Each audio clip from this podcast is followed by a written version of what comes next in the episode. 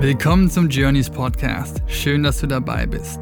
Mein Name ist Alexander Faubel und regelmäßig bekommt ihr hier inspirierende Menschen und Stories präsentiert, die euch dabei helfen können, euer eigenes Potenzial zu erkennen. Im Dialog beschäftigen wir uns mit der Frage, welchen Einfluss Psychedelics auf dem Weg zur Selbsterkenntnis und inneren Heilung spielen. Wir teilen Erfahrungen und stellen sowohl traditionelle als auch moderne Mental Health Tools vor, die dich auf deinem Weg begleiten können, das Leben zu führen, wonach sich dein Herz sehnt. Und nun wünsche ich dir eine wunderbare Zeit, wertvolle Impulse and let the journey begin.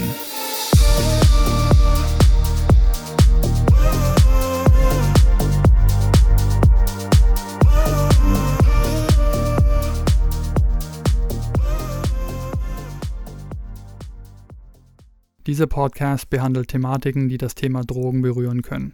Dieses Format dient rein der Aufklärung und stellt keine Aufforderung zum Drogenkonsum dar. Außerdem ist der Konsum und/oder der Handel von Drogen strafbar. Dieser Podcast ist nicht für Personen unter 18 Jahren geeignet. Sei verantwortungsbewusst und informiere dich. Hallo und herzlich willkommen zu einer neuen Folge. Schön, dass du da bist und hiermit eine neue Episode mit der lieben Caroline, die ihr schon aus Folge 66 kennt, der Folge Wunderkind, Zusammenbruch, Therapie und MDMA. Caro und ich kennen uns schon super lange. Sie ist meine beste Freundin und wir sprechen heute im Gespräch über ein wichtiges Anliegen aus ihrer Sicht, aus einer damaligen Teilnehmerin aus dem Dezember-Retreat letzten Jahres und ein in ihrer neuen Rolle als Psychotherapeutin bei Sentia aus dem letzten Retreat über unsere Retreats zu sprechen, sodass sie aus der Perspektive sowohl einer damaligen Teilnehmerin als auch der Therapeutin diese Arbeit beleuchtet mit mir und ihr ein besseres Verständnis bekommt zu dem, was wir da tun, warum wir es tun und wie wir es tun. Und wir gehen unter anderem darauf ein, was für häufige Fragen sie im Screening-Prozess bekommt von Menschen, welche Menschen grundsätzlich bei, sich bei uns melden und warum und dass sich viele Menschen, die bewusst keine Probleme mitbringen, die sich bei uns melden, im Anschluss danach verstehen, dass die Themen, die sie aus der Vergangenheit mit sich getragen haben, sie auch noch heute im Erwachsenenalter begleiten und sie deswegen so stark negativ beeinflussen. Und der Wunsch mit dem Recording hier und mit der Arbeit generell bei Essentia ist neben der Entstigmatisierung der Arbeit mit Substanzen, wie jetzt hier mit Psilocybin, auch die Arbeit rund um Therapie zugänglicher zu machen für Menschen ich erfahre das immer und immer wieder, dass Menschen glauben, Therapie ist gleichzusetzen mit ich bin krank und kaputt. Und sobald ich mir eingestehe und anderen Leuten sage, dass ich in Therapie bin, mache ich mich angreifbar, bin schwach und das möchte ich nicht. Deswegen nehme ich Abstand davon und sich aus dem Grund dieses Geschenk von so einer tiefen Begegnung und wirklichen Betreuung verwehren. Und hätte mir vor zehn Jahren, als ich mit Persönlichkeitsentwicklung, mit Coachings etc. angefangen hatte, jemand gesagt, dass Traumatherapie das Mittel der Wahl ist, um meine Themen, die ich immer noch im Erwachsenenalter mit mir rumschleppe, zu verstehen, zu fühlen, zu integrieren und damit zu abzuhaken, hätte ich der Person nicht geglaubt, hätte es deswegen nicht annehmen können und abgelehnt.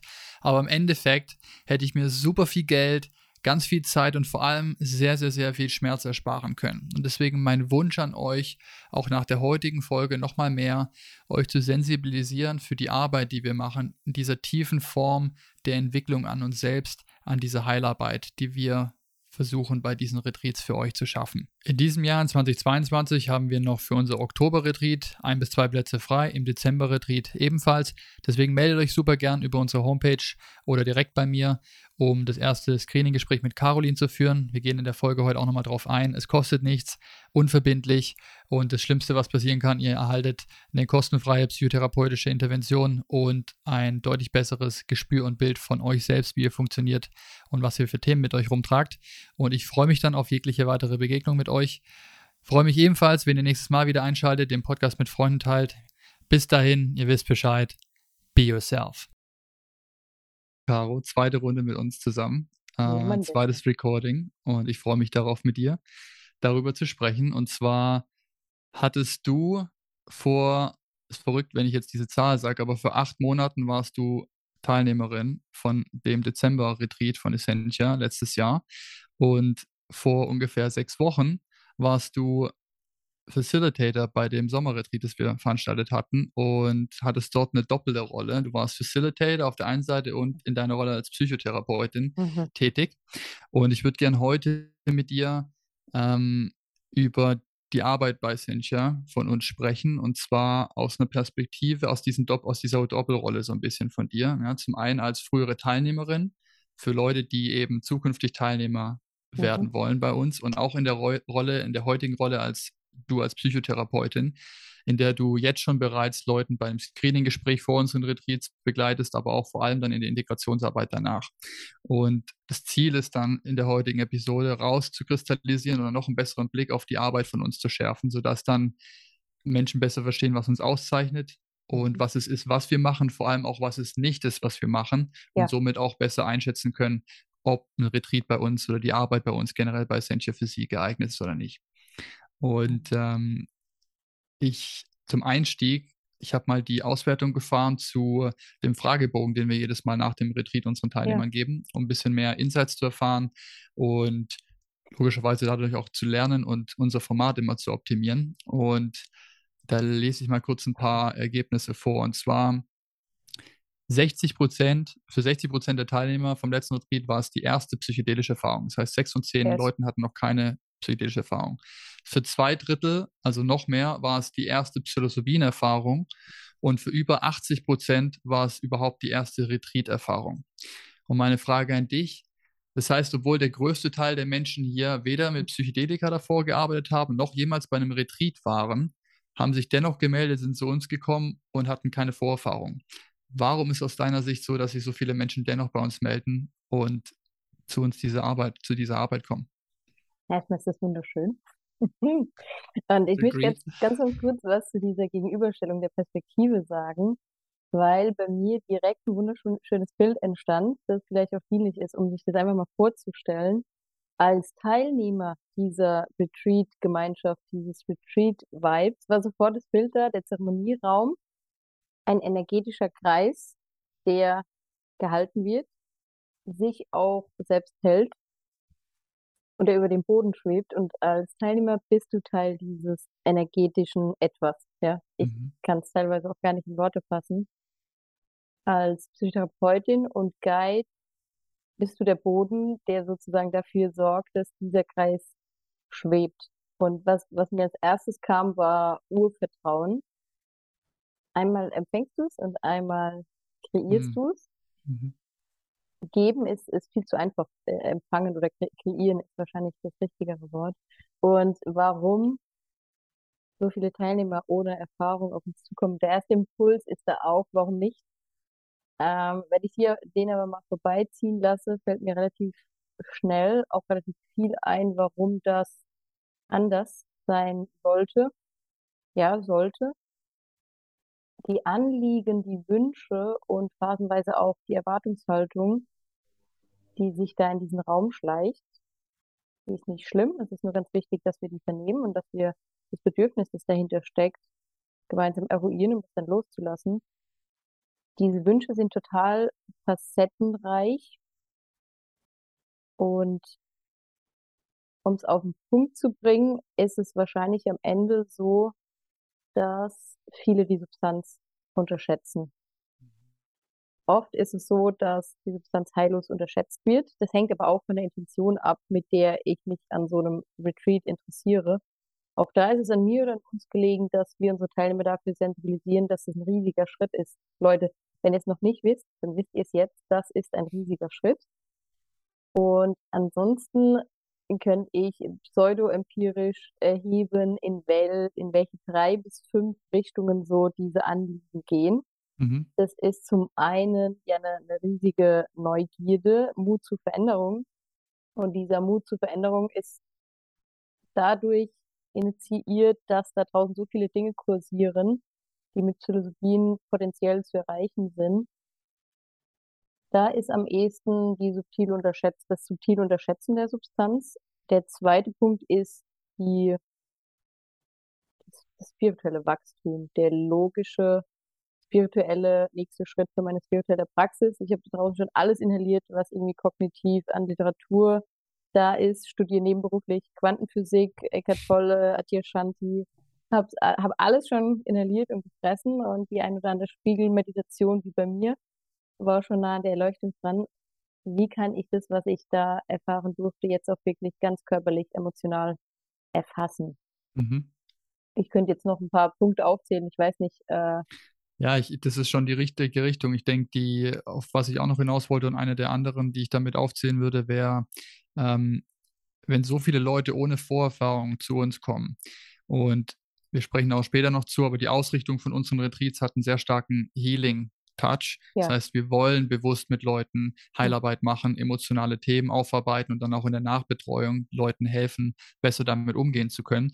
Das heißt, wir sprechen natürlich damit auch einen ganz gezielten Schlag Mensch an, aber mal von, den, von diesen Zahlen pseudoempirisch erhoben, ähm, mal die Vermutung, Menschen, die sich dann trauen, trotz ohne Vorerfahrung zu so einem Werkzeug zu greifen, wo du gerade gesagt hast, heillos oftmals unterschätzt wird, wie powerful dieses Werkzeug ist, sind sehr oft einfach an den Punkt gedrängt vom Leben, ja. dass sie keine andere Wahl haben oder zumindest keine andere Wahl sehen, als ich habe viel davon gehört, aber ich, ich war jetzt auch schon so lange in therapeutischer Behandlung und habe alle Interventionen probiert. Du hast gesagt, kognitive Masturbation, ja, ich habe mir alles reingezogen und habe es auch verstanden im Ver Verständnis, mhm. aber ich fühle mich einfach immer noch nicht besser. Ich brauche jetzt endlich mal ein Erlebnis, das sich spürbar für mich eine Veränderung bringt, dass ich mich ja. besser fühle.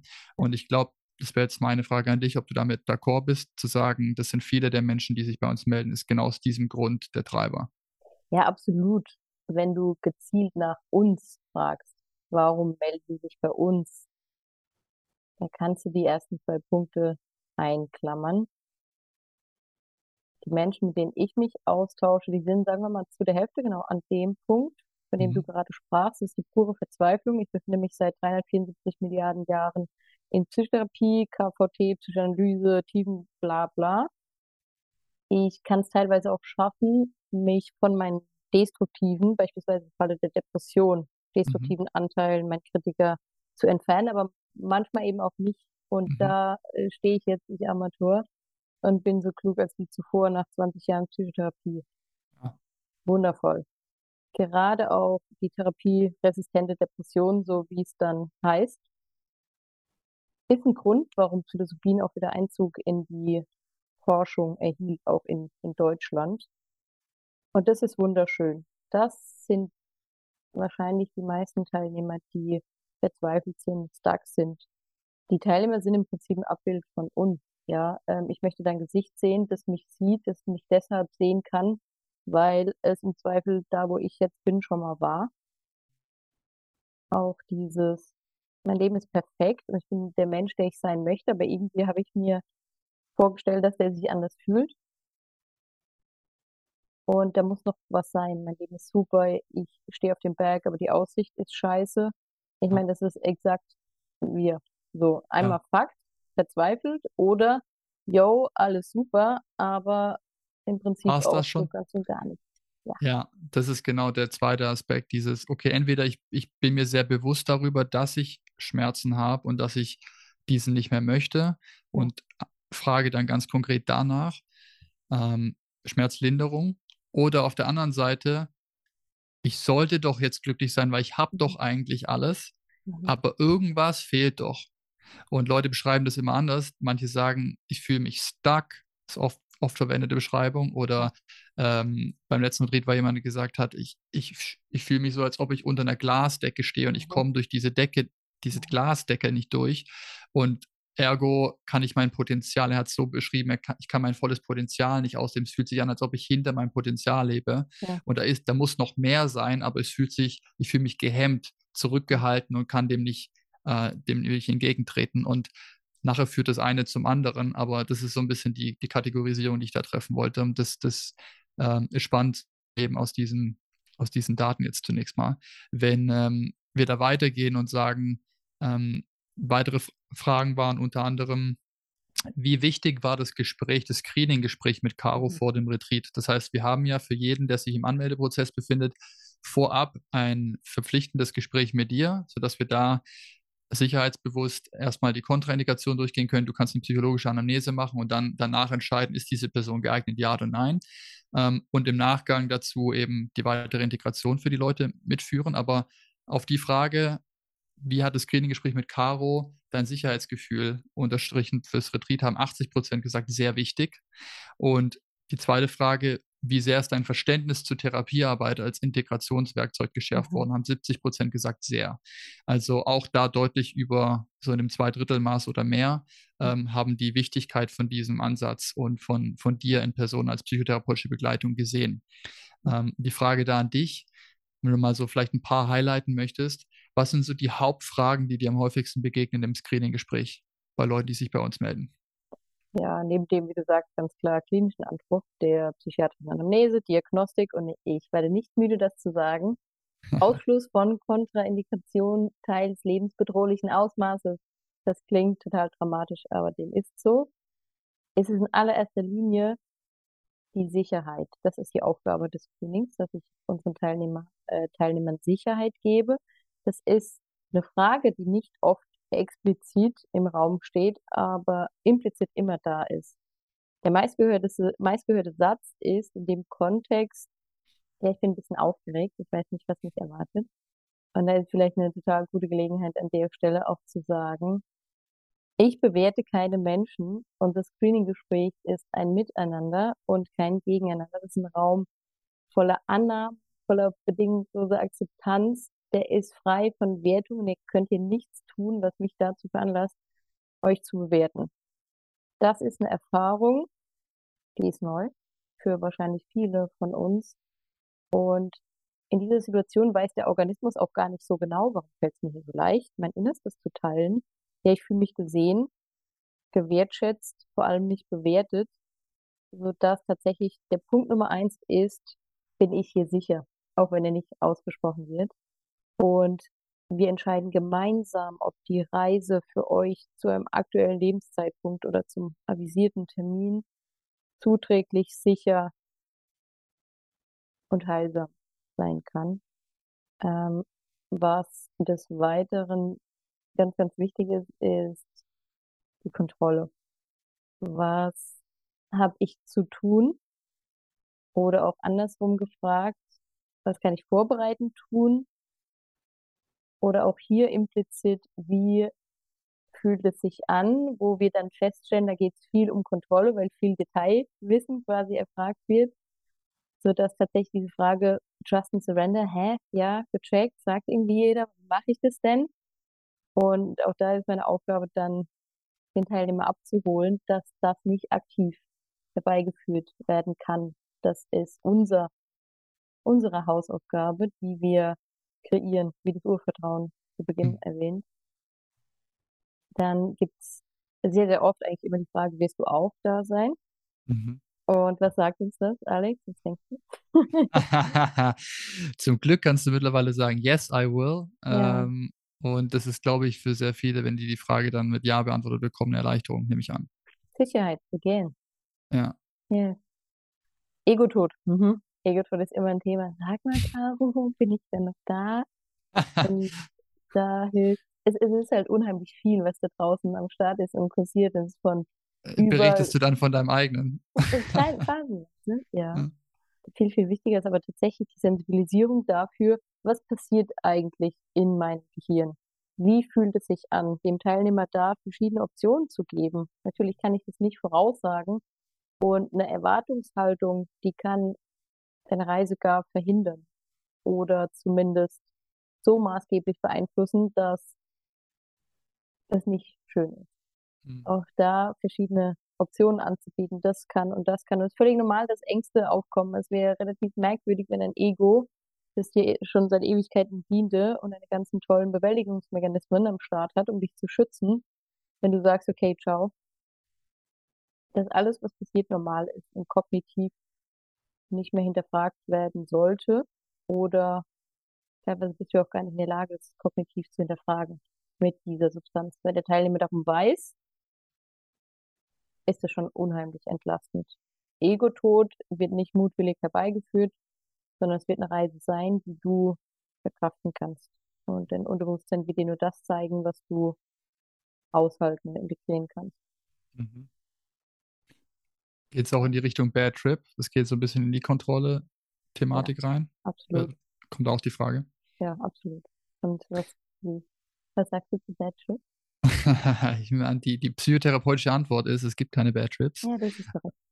Und äh, ich glaube, das ist, ist wichtig hier zu, zu erwähnen, dieses, dieses Grundprinzipien von, ich begebe mich auf diese Reise und stelle mich meinen inneren mhm. Schmerzen, mhm. Verletzungen, ähm, alles, was in mir schlummert, schon sehr, sehr, sehr, sehr, sehr länger Zeit.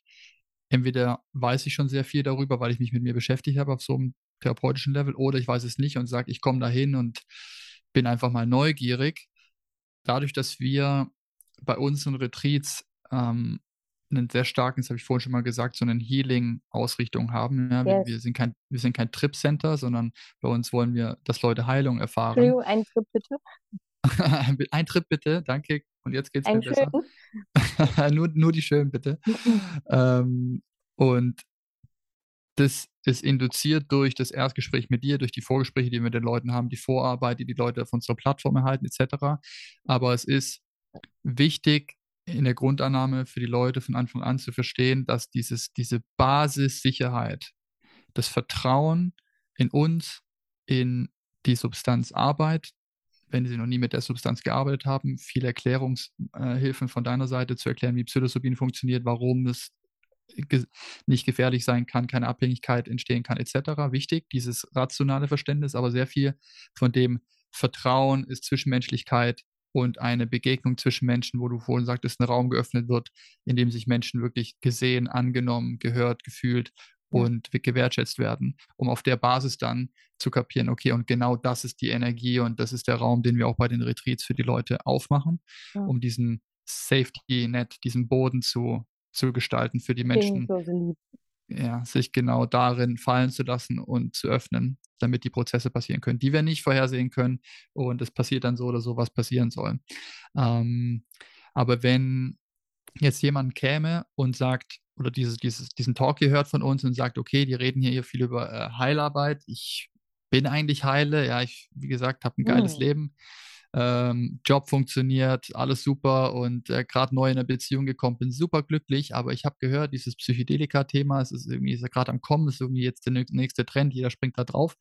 Ähm, und Bewusstsein ist mir bekannt, weil ich habe angefangen mit Meditation, ich habe auch im Coaching dazu schon mal was gehört und ich glaube, so Eckart Tolle ist mir auch schon begegnet. Bewusstseinserweiterung finde ich cool und da würde ich jetzt auch mal gern mitmachen. Und so jemand sagt, ich möchte gern bei so einem Retreat mitmachen, aber ich habe hab jetzt keine klare Intention zur Heilung, die ich mitbringe, sondern es ist eher ein, ich bin neugierig und gespannt, was ich über mich selber erlernen kann und wie sich mein Bewusstseinsverständnis verändert durch so eine Erfahrung. Ähm, würdest du sagen, jemand, der mit so einer Intention kommt, ist ebenfalls bei uns gut aufgehoben? Ja, absolut. Oft ist es tatsächlich schon im Screening-Gespräch so, dass wir da durchaus einen Anlass finden, der es wert ist, betrachtet zu werden. Auch wenn die Kindheit perfekt war und da vermeintlich nur irgendwie eine Glaswand für den nächsten Schritt mich davon abhält, noch erfolgreicher, noch mehr Progression zu machen. Absolut ganz klares erwünscht. Wir, wir finden, was die Glaswand bedeutet. Im Zweifel schon im Screening und da können wir umso spezifischer während der Reise dahinschauen und vorbereitend aktiv sein. Übrigens, als ich zu der Vorbereitung noch sagen mochte, das fiel mir danach ein, die Atmung. Ja, wir atmen auch oft während des Screenings zusammen und wir werden ja auch von Charlie noch bestens mit diesen Übungen ausgestattet. Zurück zu deiner Frage. Leute, alleine die neurologisch wissenschaftliche Art und Weise, wie diese Substanz auf euren Organismus, genauer gesagt auf euren Hirnstoffwechsel wirkt, hat psychotherapeutisches Potenzial. Dieses Potenzial können wir gar nicht umgehen. Die Frage ist nur, merke ich Ja, so nach dem Motto, Psychotherapie geschieht ohnehin. Und ich sage potenziell, weil die Frage ist, ob du es zu verstehen vermagst, ob du es zu deuten vermagst. Äh, Grüße gehen raus an Karl. Karl, Party People. Deutung gemeinsam mit einem Gegenüber die Tonalität der Reise emotional in deinen Alltag zu übersetzen, diese Frequenz zu empfangen. Um das ein bisschen spezifischer zu machen, und, vielleicht ein kurzer Ausflug oder ist es zu nerdig, wenn ich nee, nee. die Neurologie. Nörde ab, darfst du machen. Ja, ich darf abnörden, yay. Folgendes. Psilocybin oder Psilocin später dann in unserem Organismus wirkt auf unser Default Mode Network.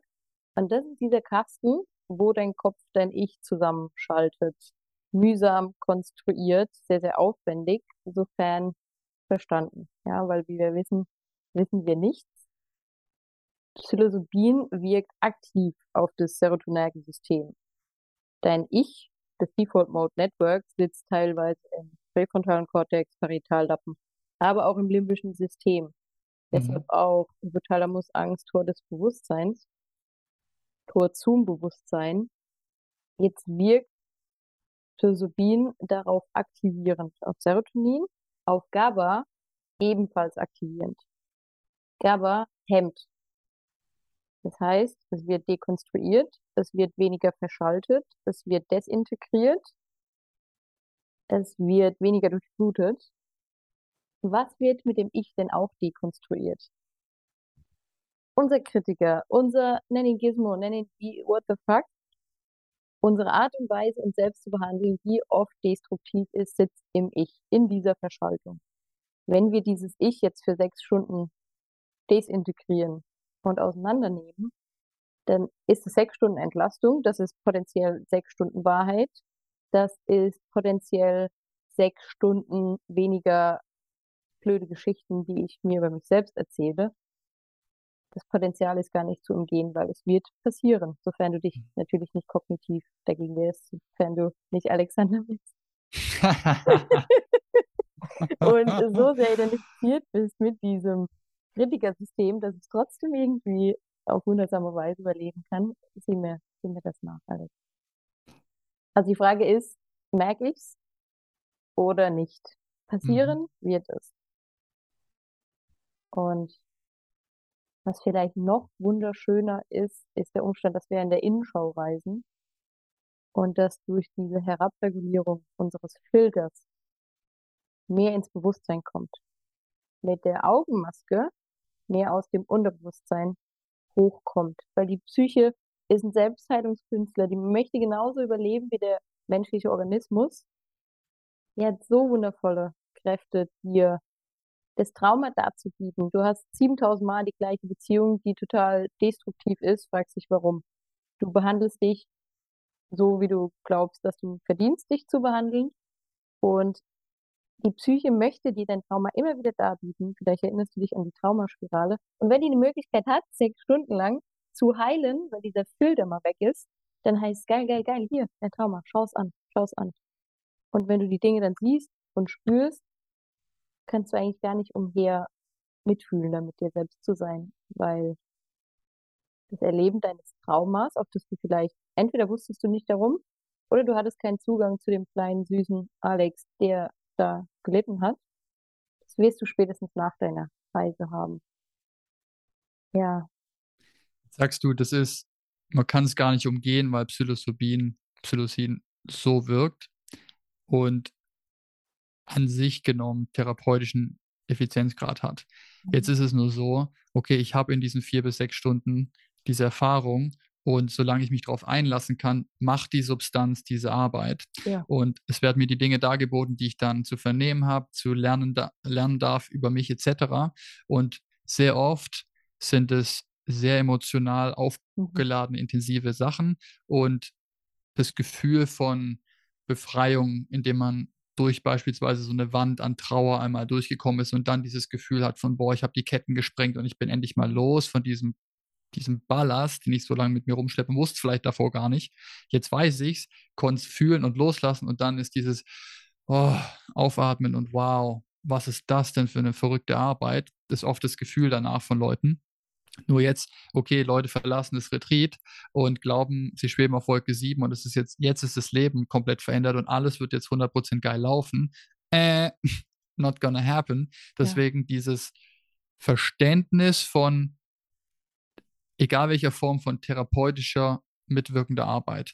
Ich übersetze es mal in meinen Worten. Das heißt, zu helfen, dem Menschen zu helfen, das Material, das hochgekommen ist, ja. zu verstehen und dann zu überführen in den Alltag. Wie schaffe ich es, meine psychisch bedingten Muster und Verhaltensweisen umzuschreiben mhm. und zu verändern? Dieses Beispiel ganz pragmatisch ich bin jetzt zum dritten Mal in einer Beziehung mit jemandem und ich er, ertappe mich schon wieder dabei, dass es die gleichen Muster sind wie davor. Ich dachte, dieses Mal ist es anders. Vielleicht haben Leute um mich drum sogar gewarnt gesagt, nein, das passt nicht, das ist schon wieder die oder der, die, die passt gar nicht zu dir. Und du denkst 100 Prozent, nein, ich fühle es, es ist du bist Liebe. der Einzige, der es nicht sieht, ja klar. Genau, so, ich bin, und du bist so 100 Prozent überzeugt, that's Aber it. ich liebe sie. Yes, oder ihn. Und ich bin dann drin und merke kurze Zeit später so, shit, die haben recht, geht nicht. Aber ich bin da so reingeschlittert und da konnte nichts dafür. Sowas dann zu, zu nehmen als Beispiel, um da reinzuschauen und dieses Konstrukt zu verstehen als Symptom von etwas, was ja. sehr frühkindlich oftmals als Bewältigungsstrategie entwickelt wurde, um mhm. jetzt im Erwachsenenalter weiter auszuleben. Aber diese Verbindung zu schaffen zwischen okay, mir wurde sowas in der Erfahrung präsentiert, ich habe im Erwachsenendasein ein Thema, aber die Verbindungsstrecke heißt Traumatherapie oder die Verbindung zwischen ja. frühkindlichen Erlebnissen und was mir dort widerfahren ist zu dem erwachsenen Ich und was dieses innere Kind, das verletzte innere Kind in mir für Auswirkungen hat auf mein Erwachsenendasein. Und da jemanden zu haben, der einem diese Konzepte beibringt, mhm. ergo du, ja. erklärt und dann mit an die Hand nimmt, um da durchzukommen. Und ich kann es nicht oft genug betonen, wie wichtig und was für ein Unterschied es ist, eine Erfahrung zu machen und danach zu sagen, that's it, I'm out, versus ich mache die Erfahrung und weiß, ich werde danach noch weiter begleitet, Schritt für Schritt für Schritt, solange ich es möchte, bis ich an dem Punkt bin, wo ich merke, okay, jetzt kann ich alleine, möchte ich alleine weitergehen bis zum nächsten Schritt und dann vielleicht wieder Hilfe in Anspruch nehmen. Und dieses, ich möchte es gerne ähm, sensibilisieren, dieses Thema von, es zeigt keinerlei Schwäche, es ist nicht schlimm. Das Gegenteil ist der Fall, wenn du dir erlaubst, nach Hilfe zu fragen danach, um das zu integrieren. Und viele Leute, ich hatte das Gespräch erst letzte Woche wieder, mhm. dieses, ja, aber ich bin ja nicht krank, deswegen brauche ich keine Therapie. Mhm. Das, das Wort Therapie ist so negativ behaftet wie Drogen, dieses, ich fasse es auf gar keinen Fall an, weil wenn ich da auch nur in die Nähe komme, bedeutet es, ich habe ein Problem und bin krank. Ich bin nicht krank. So geht dann nennt es Begleitung oder Coaching oder whatever. Aber die, die Wahrheit ist, dass therapeutische Begleitung notwendig ist für diese inneren emotionalen, seelischen Verletzungen, die wir in uns tragen. Und man wird es spätestens erkannt haben, wenn man einmal durch so einen Prozess durch ist und versteht, was für eine Erleichterung mit sich kommt, wenn man mit den richtigen Mitteln, ja. auch ohne Substanz danach, in diese, in diese emotionalen Verwobenheiten kommt und diese sprengen kann und dann ähm, diese Befreiung dadurch erfährt. Ähm, jetzt ist es so, anscheinend machst du oder wir einiges richtig, weil von dem Fragebogen nochmal 100% haben gesagt, sie würden uns weiterempfehlen und 100% planen auch an zukünftigen Essential Events weiter teilzunehmen. Das heißt, ausnahmslos waren die Leute happy mit dem, was passiert ist. Es war auch ein sensationelles Event im Sommer, muss ich sagen. Das war oh, ja. äh, optimalst verlaufen. Wow. Ähm, ja. Jetzt ist nochmal die Frage an dich. Du warst Teilnehmerin vor acht Monaten, neun Monaten. Vor ein paar Wochen warst du therapeutisch begleitend und als, als ähm, Facilitator dabei. Mhm. Was ist aus deiner Sicht, vielleicht aus Perspektive von diesen beiden Rollen, der Grund dieser einheitlichen Meinung von den Teilnehmern zu dieser Kraft dieser Arbeit bei uns?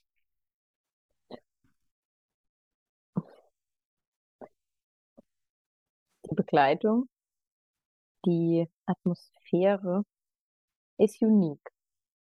Würde ich jetzt einfach claimen. Weil unique, weil du, du und ich und wir alle unique sind, sind, sind wir, meinst du? Ja, ich weiß, dass jeder Mensch unique ist und ganz besonders wertvoll. Wir sind vielleicht auf eine Art und Weise unique, die uns auszeichnet, die uns ganz besonders dafür geeignet macht, mit Menschen zu sein, Menschen sein zu lassen Menschen zu sehen. Gerade wie eingangs erwähnt, weil wir wissen, ein Organismus spürt, deine Kognition versteht, deine Augen sehen, aber dein Organismus spürt, dass hier jemand ist, der dich versteht. Da musst du noch nicht mal was sagen. Und da danke ich meiner Lebensgeschichte und deiner übrigens auch, dass ich glaube, dass sie uns mit Werkzeugen ausgestattet hat, die uns wirklich, wirklich besonders macht. Und das ist nicht so, dass andere nicht besonders sind, aber ich sage aus vollster Überzeugung, dass wir sehr besonders sind in der Handhabe von einer vermeintlichen Profession. Ja, es ist einfach Liebe und mein Herz geht gerade total auf.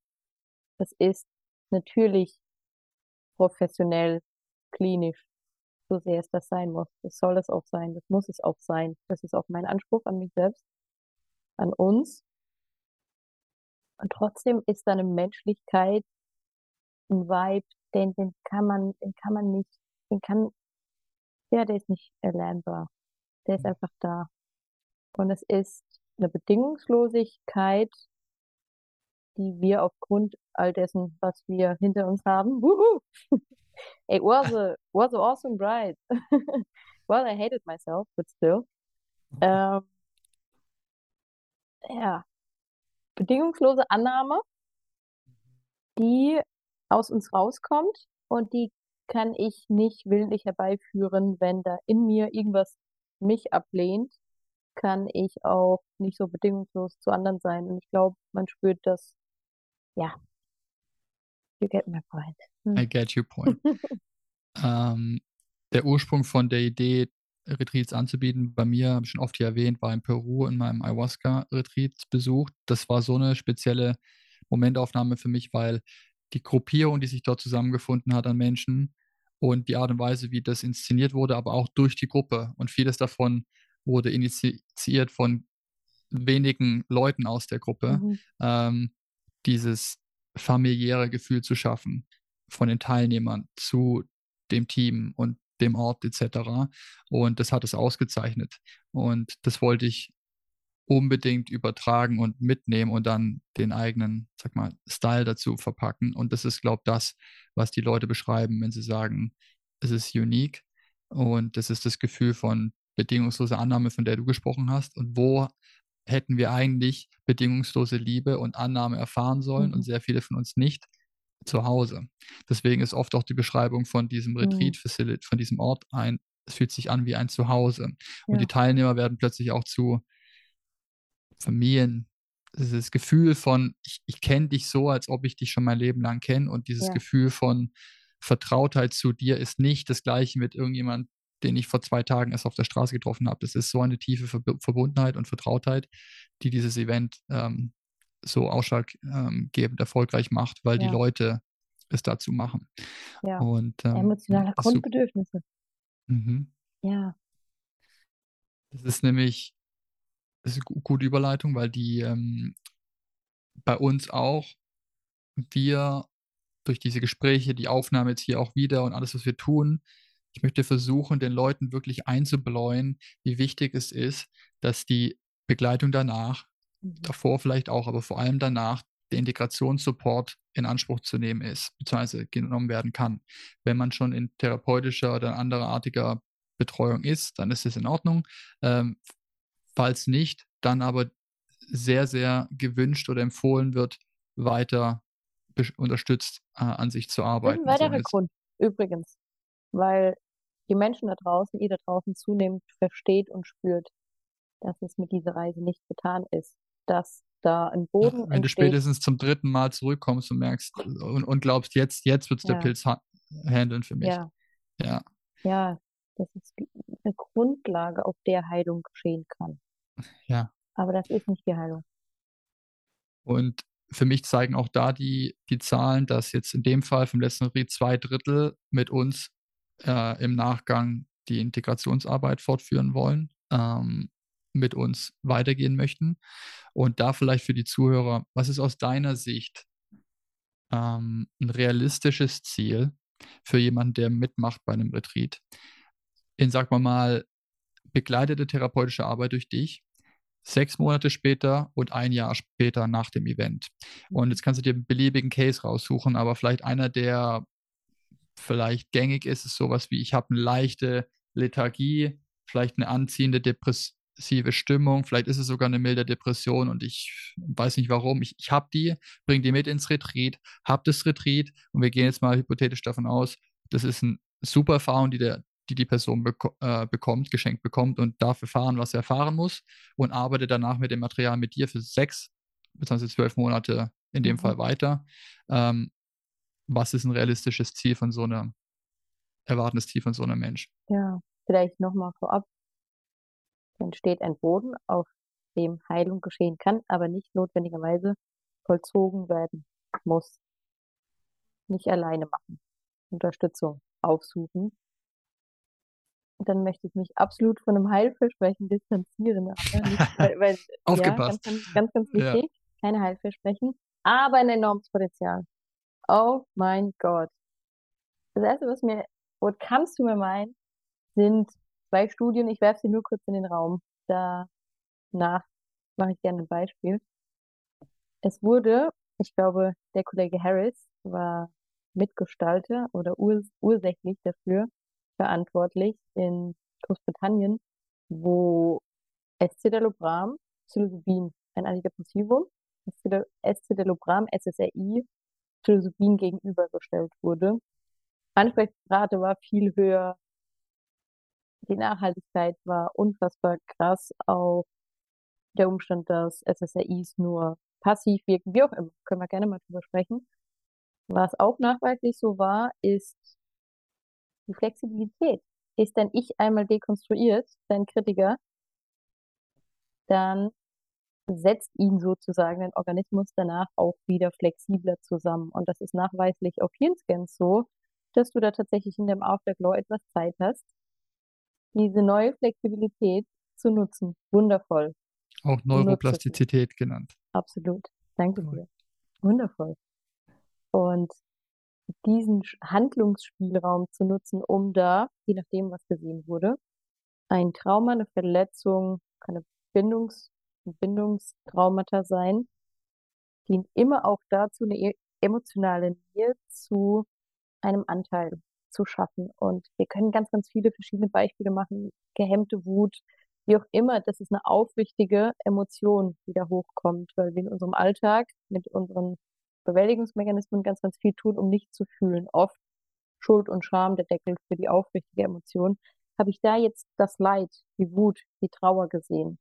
Von wem auch immer, ja? Dann ist das ein Mitgefühl, das mir keiner mehr nimmt. Und dieses Mitgefühl, man, manchmal in, Gestalt von, von einem inneren Kind, von einem jüngeren Anteil, sitzt dann mit an meinem Debattiertisch. Und er geht nicht mehr weg der findet Gehör. Ich kann mich weniger selbst hassen. So. Weil da sitzt halt noch jetzt dieser süße, kleine, unschuldige Mensch. Und das bin ich. Und ich habe erlebt, dass ich das bin. Und der stört ein bisschen, um mich selbst weiterhin scheiße zu finden oder mich zu pushen oder schlecht zu mir zu sein.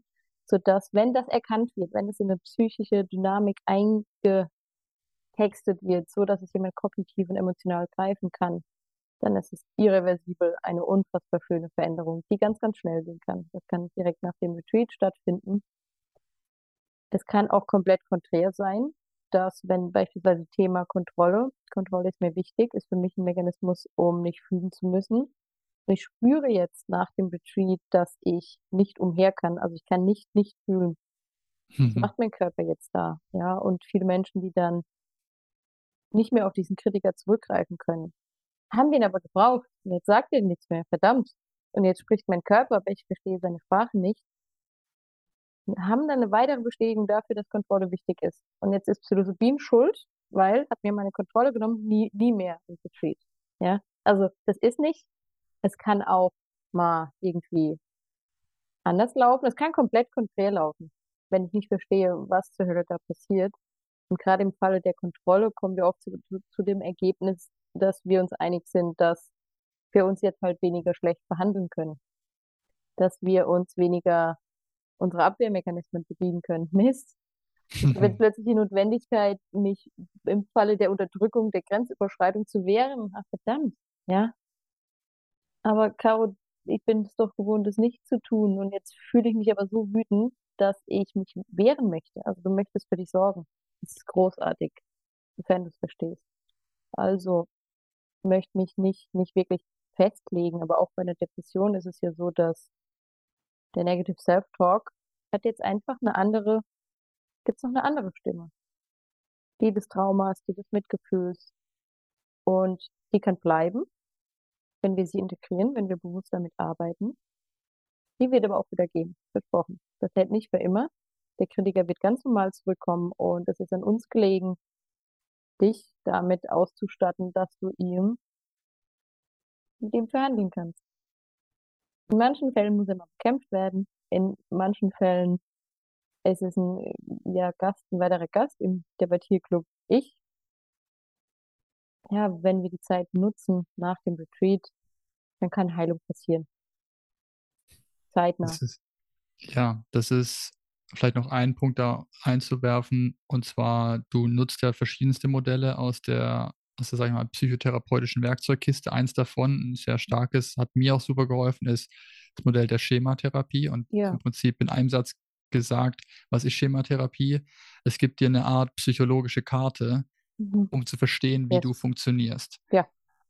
Alleine auf einem DIN A4-Zettel zu sehen. Hochkomplexen Organismus, du zu verstehen, wie du psychodynamisch funktionierst, auf einem Zettel. Mhm. Da steht drauf, warum du dich nicht in deine Wut begeben kannst, warum du ständig in deine Trauer fällst, warum du Bindungsprobleme hast, warum du äh, dein, dein, die Verbundenheit zu deinem Kind nicht spürst, warum, da steht alles drauf und ist erklärt in der Dynamik auf einem Zettel. Allein dieses Bild zu haben und zu verstehen, dass das mein Blueprint ist für meine Verhaltensweise. Und dann zu kapieren, oh, und nach diesem Retreat mit der Psilocybin-Erfahrung fängt es jetzt an, hier zu bröckeln. Man glaubt, mir wird was genommen und ach scheiße, das ist Psilocybine schuld, ich verliere Kontrolle. Aber mhm. wie du es gerade schön beschrieben hast, ich merke, wie ich wütend werde, wenn jemand mich anspricht in einer Art und Weise, wie ich es bisher immer geduldet habe und ich mag das nicht mehr. Ergo, oh, ich lerne gerade, was es bedeutet, Grenzüberstreitung zu fühlen und ich darf jetzt plötzlich für mich einstehen und sagen, stopp, I don't mhm. want this. Aber wenn ich das tue, dann fühle ich mich so schlecht. Ja, willkommen. Das nennt sich Schuldgefühl, weil du das früher immer ertragen musstest und du konntest dich nicht wehren. Und dann arbeiten wir mit der Schuld und wie kriege ich die Schuld besser in den Griff. Und dann ist es ein Step-by-Step-Prozess, aber mal zu verstehen, wenn ich dieses Grundgerüst nicht mitbekomme nach einer Erfahrung. Und das passiert das Leben, es geschieht ja. einfach. Ja. Und es wird nach einer Erfahrung, das ist ein Versprechen, das ich geben kann, nach einer psilocybinen Erfahrung, wirst du alles sehr viel intensiver wahrnehmen mhm. für eine Zeit danach. Alles ist wie beim, bei so einem, so einem Radio hochgedreht, das ist mal 100. Alles ist sehr viel more intense. Ähm, und dann die richtigen, die Dinge, die passieren, richtig zu deuten und nicht, wie du sagst, plötzlich in eine Ablehnungshaltung zu gehen und sagen, oh, alles scheiße, ich mach zu mhm. und ich verpasse vielleicht dieses super spannende und wichtige Fenster direkt nach der Erfahrung, wo, wo unsere Neuroplastizität noch deutlich stärker verfügbar ist, um diese neuen neuronalen Verbindungen zu schaffen, neue Verhaltensweisen einzuprogrammieren, ja. alte dadurch zu ersetzen, etc., ist, ist, ist kein Vergleich mit oder ohne Guidance da durchzugehen. Und deswegen, ich habe es zwei Jahre. Ist keine Option. Fertig. es ist nicht nur kein Vergleich, sondern es ist gar keine Option. Ohne Integration zu reisen, weil dann äh, kannst du auch lassen. Das ist eine gute Erfahrung, aber dann ist es keine, und das ist die, der Anspruch bei uns, dass die Leute wirklich einen, einen spürbaren Effekt danach haben. Und deswegen ja. habe ich die Frage gestellt, was ist sechs oder zwölf Monate später? Wenn du es alleine versuchst, und ich kann aus meiner Erfahrung sagen, fließt alles hier wieder mit ein in die Arbeit, die wir jetzt tun. Aber ich habe nach dem Ayahuasca-Retreat zwei, anderthalb, zwei Jahre selbst mhm. geglaubt, ich kriege das alles alleine hin. Ich habe die Literatur gelesen, ich habe alles selber verstanden, kognitiv, alles in Selbststudium mir reingezogen und geglaubt, dass ich die richtigen Dinge mache. Mhm. Vieles davon war nicht dienlich oh. im Sinne der Selbstheilung. Das ist sehr galant formuliert. Ich würde das sehr strenger formulieren. ich lerne, ich, ich lerne auch äh, gütiger mit mir zu sein, besser mit mhm. mir zu mhm. reden. Aber es war sehr viele Lektionen mit dabei. Aber es gibt auch, unabhängig davon, dass Dinge falsch gemacht wurden, gewisse Aspekte, die gar nicht alleine funktionieren, wie dieses ja. Thema der Korregulation. Ich brauche, ja. das war eine Erkenntnis für mich, zum Teil einfach Sicherheit und ein Bonding mit einem anderen Menschen, der mir ein sicheres Gefühl gibt, weil ich das nicht kannte, um mich selbst so spüren und sein zu dürfen, wie ich bin, damit die mhm. Dinge hochkommen dürfen, die Scham, die Schuld etc. Deswegen. Ja, und die werden auch ohne nicht hochkommen. Genau, deswegen braucht es in, in, dem Fall einen therapeutischen mhm. Raum, wo, genau wie du es vorhin eigentlich gesagt hast, genau dieses, diese bedingungslose Annahme von dir geschaffen wird, von jemandem, der das kann. Und der es fühlt.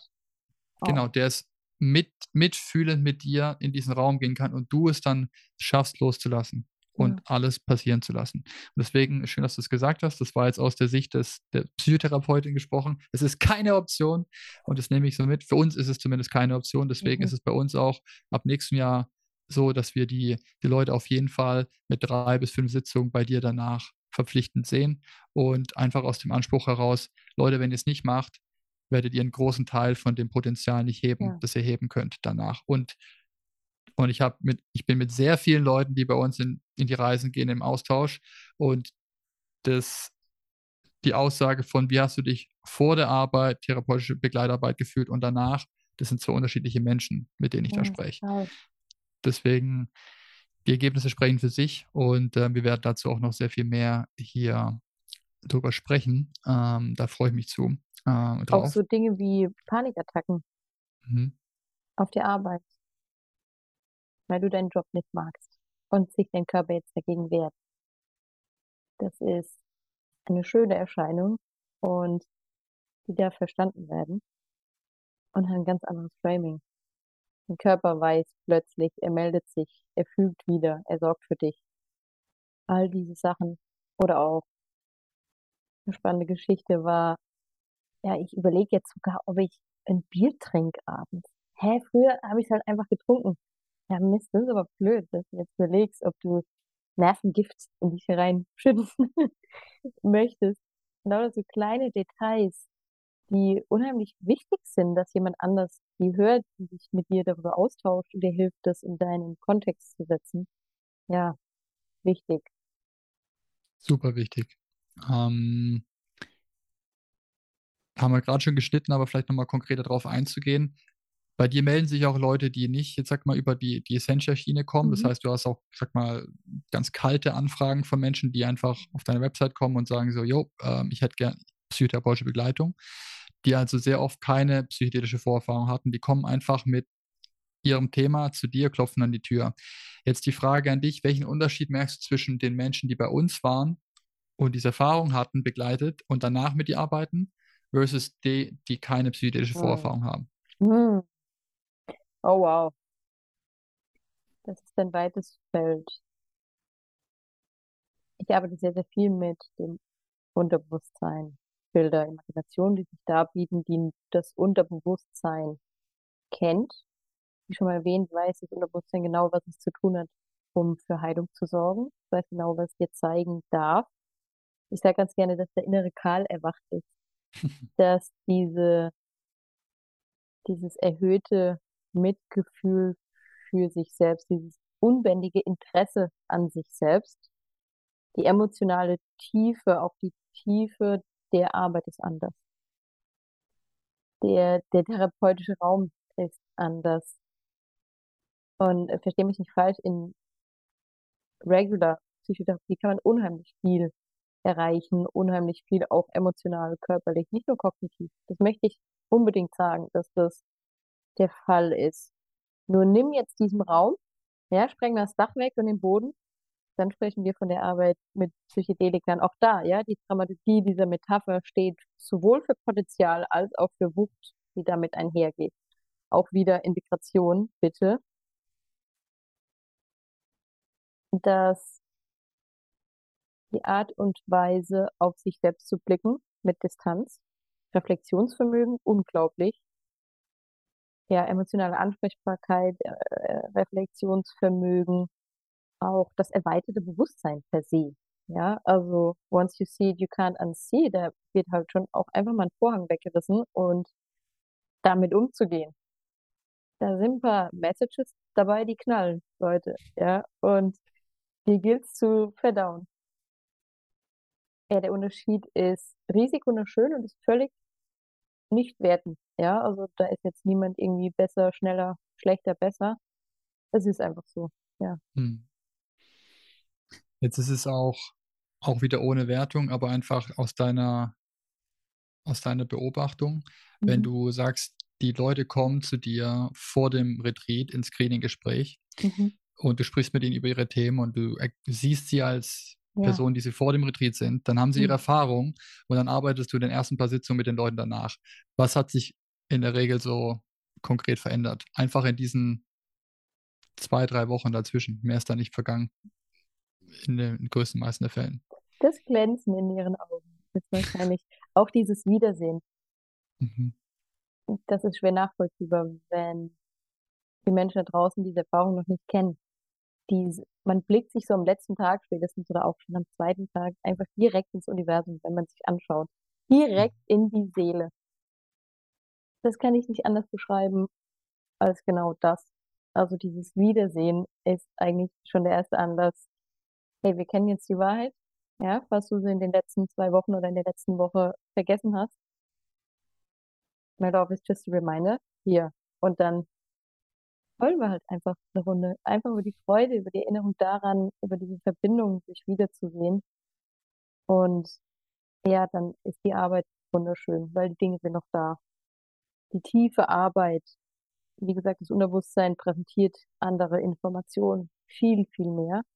Das Vertrauen ist so tief, dass der Mensch sich bei mir viel, viel sicherer fühlt, als es ohne, dass wir uns sahen oder ohne, dass ich die Teilnehmer in so einem intimen Moment an ihrer Seite war, den Kopf, die Hand gehalten habe. Diese Verbindung dient uns unfassbar schön, dann auch in der darauffolgenden Therapie, an Tiefe und an Motivation, aufrichtige Verbindung zu suchen. Ich möchte nicht mehr auf dieser verdammten vorderen Bühne rumhampeln. Ich möchte keinen doppelten Boden der Kommunikation mehr. Dieser Wille, sie selbst sein zu wollen. Und ich sage nicht, dass er nicht erschütterbar ist. Und ich sage nicht, dass es leicht ist. Da kommen viele Widerstände. Die Integration ist anstrengend. Will ich überhaupt keinen kein, kein Hehl draus machen. Die ist richtig anstrengend. Weil die Widerstände jetzt auch stärker gespürt werden können. Und die, der Schmerz wird stärker gespürt. Und es gibt jetzt noch diese alternative, destruktive Art und Weise, mich zu behandeln. Und die wäre so leicht. Aber der Schmerz ist so groß, dass ich nicht tun kann und viele zerreißt. Und ja, da bin ich ganz, ganz, ja, unfassbar gerne an, an deren Seite. Aber was auch mit dazu führt, ist, dass du selbst Teilnehmerin warst und, mhm. und weißt, ja. höchstwahrscheinlich weißt, wie sie sich gerade fühlen und wo sie gerade stecken. Und ich erinnere mich daran, dass du auch nach deinem ersten High-Dose Psilocybin-Erfahrung hatten wir ein Gespräch zu, wo es mal kurz darum ging, mhm. scheiße, ähm, alles hat sich dekonstruiert und das Ego hat sich komplett verabschiedet, aber jetzt im Afterglow fühlt sich so an, als ob sich... Ich gerade einen Schweißausbruch, ja, die kam auch mal kurz mit der Angst mit der Angst konfrontiert wurde, was mhm. es bedeutet, wenn das Ego sich dauerhaft verabschiedet und ähm, einfach zu, zu wissen, dass du mit den Leuten arbeiten kannst in so einem Verständnis und der Tiefe, weil du selber da drin warst. Du hast Substanzerfahrung, auch mit der konkreten mhm. und kannst deswegen diese, diese Verbindung, diese ehrliche zwischenmenschliche Verbindung nochmal mehr darstellen als jemand, der keinen Plan davon hat. Ähm, einfach weil es nicht möglich ist. Ja, ja Screening oder auch Guide. Das ist nicht möglich ohne Substanzerfahrung. Wenn es mir da nicht richtig die Lichter ausgeknallt hätte oder angeknallt, ja, war ja nicht ausgeknallt, ähm, um das einfach mal wissenschaftlich unkorrekt zu formulieren. ich hätte keine Ahnung.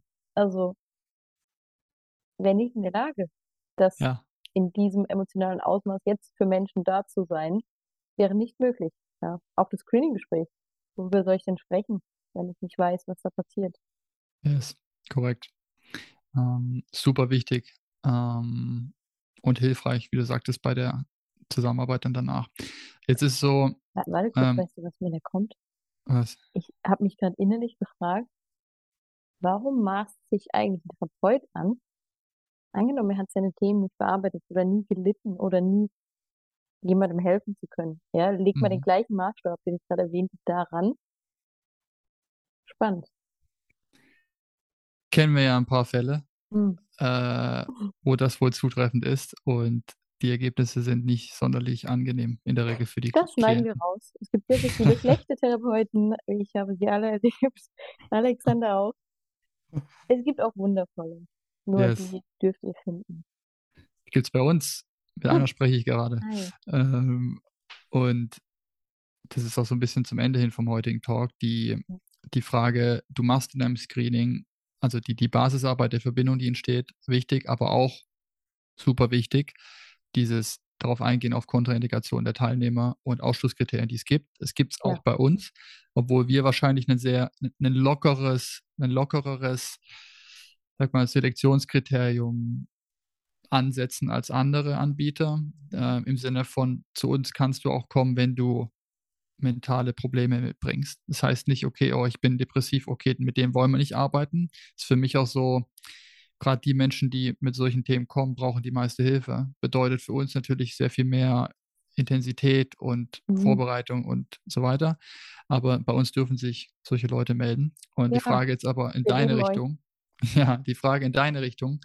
Es gibt dennoch Ausschlusskriterien, auch bei mhm. uns.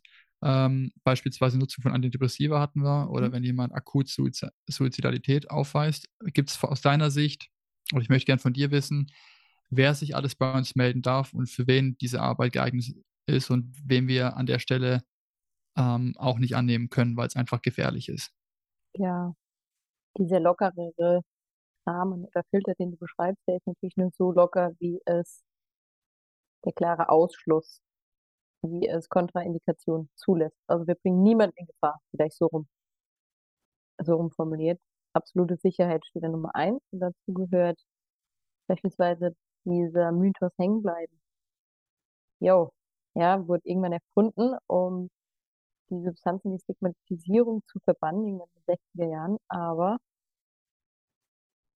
das ist eine übersehene Kontraindikation beispielsweise. Ich möchte ja die Schizophrenie, jegliche Krankheitsbilder, in Anführungszeichen, Störungsbilder, in Anführungszeichen, aus diesem psychotischen Formenkreis, dazu gehört eine Schizophrenie, eine Manie, auch eine bipolare Störung, alle alle, wie soll ich es nennen, Zustände, Erkrankungen, die eine organische Prädisposition oder ein genetisches Korrelat haben. Also heißt, wenn du gescreent wirst und jemand übersieht, dass Papa, Onkel, wer auch immer der Schizophrenie litt oder übersieht, dass du verschiedene Symptome hast. Eine Schizophrenie kündigt sich an, das nennt man die Normalphase der Schizophrenie im frühen Alter, oft so zwischen 17 und 25, Frauen ein bisschen älter, durch eine Depression beispielsweise, durch Abgeschlagenheit.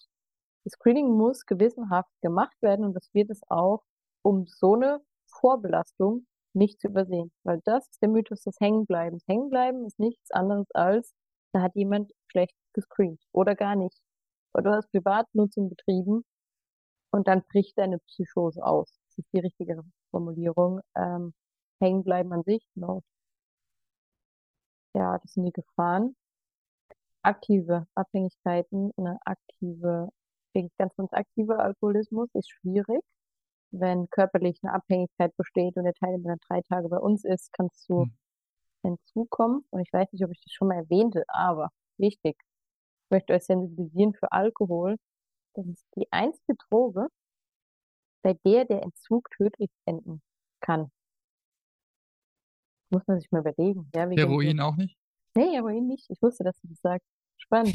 Nein, da geht's dir richtig dreckig, aber du kannst nicht daran sterben. Oder üblicherweise, wenn es irgendwie nicht Konsum oder so. Ähm, aber ja, weil das dein Gehirn so sediert, dass wenn du nicht mehr sedierst, you die from Adrenalin, quasi Krampfanfälle, die tödlich ausgehen kann. Ähm, ein Delir. Ja. Geil. Bisschen abgeschweift hier. Ja, ist okay, aber es ist ja auch die Substanz, die an jeder Ecke verbreitet, erlaubt und gesellschaftlich ja. anerkannt ist. Ja, ja. Ähm, und dann gibt es eine Depression, äh, eine, eine Störung. Aha. Und dann gibt es eine Substanz, die kommt aus dem Boden. Die ist schon immer da. Die kann Depression heilen. Und was machen wir damit? Verbieten. wir wollen das nicht. Das ist eine ganz vortreffliche Idee nicht. Yes. Mhm. Okay, also haben wir ge gehört. Äh, Melden es gibt soll sich bitte jeder jeder, der einen Impuls verspürt, ja. sich besser kennenlernen zu wollen und Begleitung zu bekommen auf dem Weg der Selbsterkenntnis, ähm, unterstützt durch wunderbare Substanzen wie in dem Fall Psilocybin, die an sich genommen die Erfahrung etwas ist, was ich jedem Menschen wünsche, einmal im Leben diese Erfahrung gemacht zu haben. Dieses Geschenk von dieser Erfahrung einmal gemacht zu haben und ähm, potenziell dadurch auf den Weg gebracht zu werden, der da heißt, weniger Selbsthass, ja. mehr Selbstliebe und den eigenen Weg überhaupt zu gehen und zu, zu finden, ja, was, was der überhaupt bedeutet und dann den Mut zu haben, unterstützt zu werden und den Mut aufzubringen, den weiterhin zu gehen, trotz der Widerstände und allem, was da kommt, um ein mhm. glücklicheres und zufriedeneres Leben zu führen. Und ich finde das Wort Zufriedenheit so schön, ja. weil da der Frieden drin steckt. Und das ist letztendlich das, was aus meiner Sicht wir uns alle wünschen. Die meisten Leute fragen nach Happiness. Ich will einfach glücklich sein.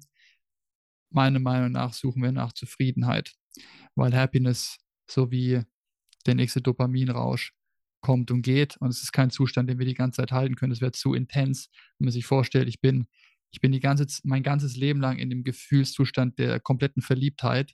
Das wird, du wirst explodieren, das funktioniert nicht. Ja? Das System ist nicht darauf ausgelegt. Und deswegen Zufriedenheit, es hat für mich ein Sentiment von, es ist ruhig und wie Frieden, ja, peaceful. Es ist vollständig, komplett. Vollständigkeit, ja. Und das ist auch das, was wir witzigerweise bei diesen Erfahrungen sehen. Die Anteile, die wir abgelehnt haben, hassen, gar nicht wissen, dass sie da sind, die Schattenanteile und die gehassten, traumatisierten, verbannten Kinderanteile, mhm. die zu erkennen, zu sehen, anzunehmen, zu integrieren. Jetzt haben wir viel über Integration gesprochen therapeutisch begleitet, die Hilfe zu bekommen, das auch tun zu können, ja. um dann immer mehr und mehr zu dem Gefühl von Ganzheit zu kommen. Und Ganzheit ist ein wunderbares Gefühl, wenn man versteht und spürt, nachher nicht versteht, sorry, verstehen tut man es auch in dem Prozess, aber vor allem fühlt, dass man sich ganz, ganzer, ist das ein Wort? Ganzer fühlt. Ja, ganz, Vollständiger, Ganzwerdung danke. nach C.G. Jung. Ganzwerdung, ja. wie schön ist das denn? Ja, wow. Ähm, mhm. Mega. Das heißt, zum Abschluss noch. Nervensystem sagt ja, ja, ja. ja, genau. Vegetatives Nervensystem steht auch für Frieden. Mhm. Ähm, zum Abschluss noch zum finalen Abnörden an dich zwei Fragen. Mhm. Was fasziniert dich am meisten bei dieser Arbeit als Therapeutin?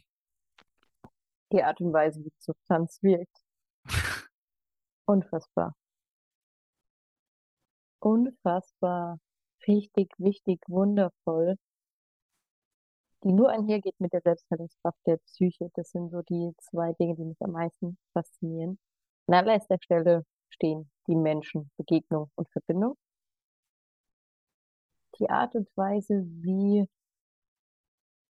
unfassbar weise. Das ist wie Quantenphysik.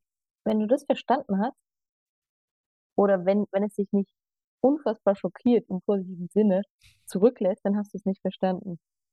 Und genauso ist die Selbstheilungskraft unserer Psyche und auch die Art und Weise, wie Philosophie wirkt. Würde ich es am eigenen Leibe nicht erfahren, würde ich es nicht glauben. Mhm. Und das ist wunderschön, das ist faszinierend, das ist wow. Ja, that's it. Unser Körper, Menschen, Begegnung, Verbindung und die Substanz an sich. Holy.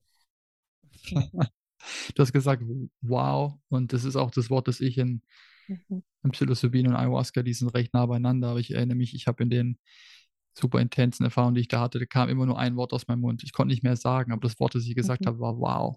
Mhm. Das war der Ausdruck von, es ist, es anders kann ich nicht beschreiben, es war nur wow. Und es war ein sehr langgezogenes Wow, das ich da artikulieren konnte, weil das ist genau, das ist einfach, deswegen der Wunsch, dass wirklich jeder Mensch mal so eine Erfahrung machen kann und du mhm. kannst es nicht mhm. verstehen, wenn du es nicht ja. hattest. Es geht nicht und jeder muss auf dem eigenen Weg dahin finden. Mhm. Keiner darf dazu gezwungen werden.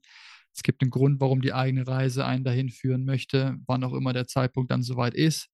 Aber hier nochmal der Appell an Leute, die das hören, sich einfach zu melden, um dann mal ja. das Erstgespräch zu suchen, weil da passiert noch nichts außer ein Gespräch, um vielleicht schon mal vorab ähm, unverbindlich einen Einblick zu bekommen an, warum stecke ich denn gerade fest? Mhm. Und vielleicht mal hinzubekommen, oh, okay, vielleicht sollten die mal dahin gucken. Allein das kann schon hilfreich sein. Muss mhm. deswegen gar nicht am Retreat teilgenommen werden, aber erstmal das Erstgespräch ja. zu suchen und zu verstehen, oh, jetzt habe ich einen neuen Blickwinkel auf meine Themen. Ähm, einfach mal ja. machen. Ja, kostet nichts, außer eine, eine Dreiviertelstunde Zeit. Einfach mal tun, sich bei dir melden. Und ähm, die letzte Frage zum Abschluss, meine Liebe. Dein Wunsch jetzt für alle, die hier zuhören und nicht wissen, ob diese Arbeit für sie geeignet ist. Was würdest du wenn ihr jetzt, jetzt in diesem Moment, all we have is now, den Ruf verspürt, den Impuls. Und der Impuls ist in der Regel in eurem Körper, euch bei uns zu melden, dann tut es jetzt. Das ist keine Werbung. es ist einfach die Wahrheit. Tut es jetzt, bevor euch, und das habt ihr ja gelernt heute, der Mensch da oben, der Kognitive, Gründe nennt, warum es nicht geht. Tut es jetzt. Der Impuls in eurem Körper, irgendwas fühlt sich jetzt richtig gut an, habt das Bedürfnis, mir da meinen Termin zu buchen. Einfach machen. Passiert nichts. Im Zweifel was Wunderschönes. Nice. Vielen Dank für diese Nicht-Werbung am Ende von diesem Podcast. ähm, gut, für Oktober haben wir tatsächlich noch ein oder zwei Plätze frei. Dezember ist schon fast voll. Deswegen, äh, wir machen dieses Jahr nur noch zwei. Im nächsten Jahr machen wir mindestens vier. Im darauffolgenden Jahr noch mehr. Das heißt, viel, viel Retreat, Heilarbeit, die stattfinden wird. Wir beide und das Team freuen uns darauf, auf jede weitere Begegnung. Mhm. jedes Mal ein sensationelles Highlight. Ja. Und ja, darf ich das noch fragen? Bitte. Was mich an dieser Arbeit am meisten fasziniert, sind auch die Dinge, die sich einfach mit dem menschlichen Verstand nicht erklären lassen. Mhm. Was in so einem Zeremonieraum passiert, dazu fällt mir so wenig ein, wie auf die Frage, wie fühlt fühle sich mein Ego tut an. Mhm. Das ist unfassbar schön. Und wird wahrscheinlich der tatsächlichen Erfahrung nicht gerecht, aber es ist was ganz Besonderes. Mhm. Ich sag, ja. da, da kommt aus meiner Sicht die Bezeichnung Magic Mushrooms. Mhm. Das ist das Wort. Ein bisschen Magic. Ja, ein Kinder bisschen, denken also ein bisschen viel. Magic, aber ja. sehr viel Magic mit dabei. Das ist dieses Wow-Gefühl dabei. Und ja, für alle weiteren Gespräche ähm, freue ich mich auf Leute, die sich bei uns melden, mit dir das Erstgespräch suchen, um wir sie dann potenziell zukünftig bald in unserem Kreis der bedingungslosen Annahme äh, mhm. willkommen heißen zu dürfen. Mhm. In dem Sinn für heute erstmal vielen Dank, Caro. Das war eine sehr gute Balance aus gekonnter Nerdiness und authentischer Darstellung von dir. Mhm. That's why we love you. Und äh, vielen Dank hierzu und bis zum nächsten Mal, was bald stattfinden wird. Danke dir, Alex. Danke, dass du also, du bist. Karl sagt Tschüss. Karl sagt Ciao, bye bye. Ciao, ciao.